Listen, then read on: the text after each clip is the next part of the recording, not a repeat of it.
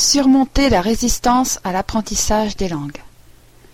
Pour devenir polyglotte, vous devez surmonter les différentes formes de résistance à l'apprentissage des langues.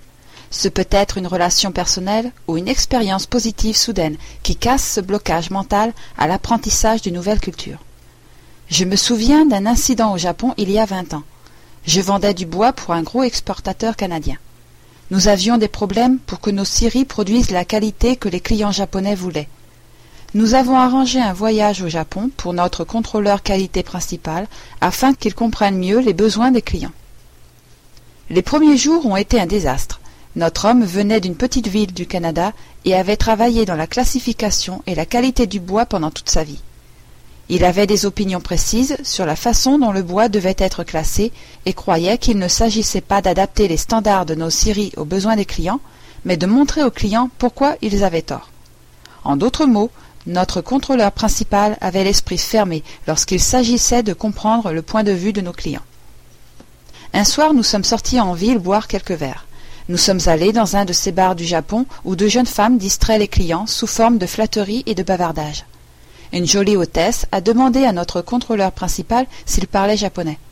Il l'a regardé les yeux écarquillés et a répondu non, mais je peux apprendre. Il a passé une très bonne soirée dans ce bar. À partir du jour suivant, il a commencé à voir le point de vue des clients japonais et nous avons pu développer avec succès une nouvelle classification japonaise du bois.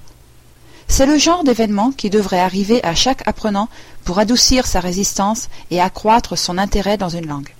La meilleure occasion de briser la résistance à une nouvelle langue est de se faire un ami dans cette langue. Il y a d'autres personnes qui veulent apprendre une nouvelle langue et ne lui résistent pas. Et cependant, ils ne deviennent pas polyglottes. Ils ont un autre problème. Ils ont peur de faire des erreurs. Ces personnes mettent la pression sur eux-mêmes pour atteindre l'exactitude ou la perfection à un moment où ils n'ont pas la sensation du langage et ne peuvent pas se visualiser l'utilisant facilement. Ceci est contre-productif et inhibe leur capacité à communiquer en les embarrassant. Si vous voulez communiquer à votre niveau, même imparfaitement, vous commencerez à gagner confiance et la motivation augmentera. La prononciation, la grammaire et le vocabulaire peuvent alors être appris naturellement quand le temps est venu.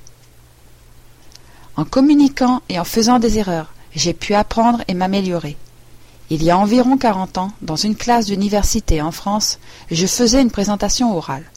Quand je voulais prononcer le mot responsable avec un A en français, je le disais avec un I comme en anglais responsible.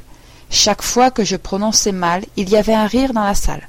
Ce n'est que plus tard que j'ai réalisé que les gens riaient de mon erreur de prononciation. Mais cela ne m'a pas ennuyé que les gens rient de moi. J'étais totalement absorbé par mon exposé et par le fait de faire passer mon message. J'ai ignoré jusqu'à plus tard la raison pour laquelle tout le monde riait. Mais leur rire m'a aidé. Je ne fais jamais plus cette erreur. Essayez de vous libérer du désir d'atteindre la perfection, qui est vain et entravera vos progrès. Cherchez plutôt à communiquer naturellement et à vous faire plaisir. Vos progrès seront constants mais réguliers. Vous devez croire que vous avez la capacité à communiquer dans la nouvelle langue, et en suivant la méthode adéquate, vous atteindrez votre but. C'est comme dans le sport, la confiance est un ingrédient important du succès. Dans un livre très utile sur le golf, Robert J. Rotella traite non des techniques du golf, mais de l'attitude nécessaire à adopter. Ce livre s'appelle Jouer au golf sans viser la perfection. Au golf, essayer d'être parfait gâche votre plaisir et votre confiance, et par conséquent aboutit à de piètres performances. La même chose se vérifie, si ce n'est plus, dans l'apprentissage des langues. Pour s'améliorer au golf, il est important de pratiquer, mais il est indispensable d'en sortir et de s'amuser du jeu quel que soit votre score. Il est inutile de passer tout son temps sur le terrain d'entraînement. Pour devenir polyglotte, vous devez vous faire plaisir rien qu'en communiquant dans une nouvelle langue quel que soit votre niveau. Ne passez pas votre temps dans des tentatives stériles de maîtrise de la langue, à partir de règles de grammaire et de listes de mots. Vous ne prendrez aucun plaisir à cette forme d'étude fastidieuse, et cela ne marchera pas.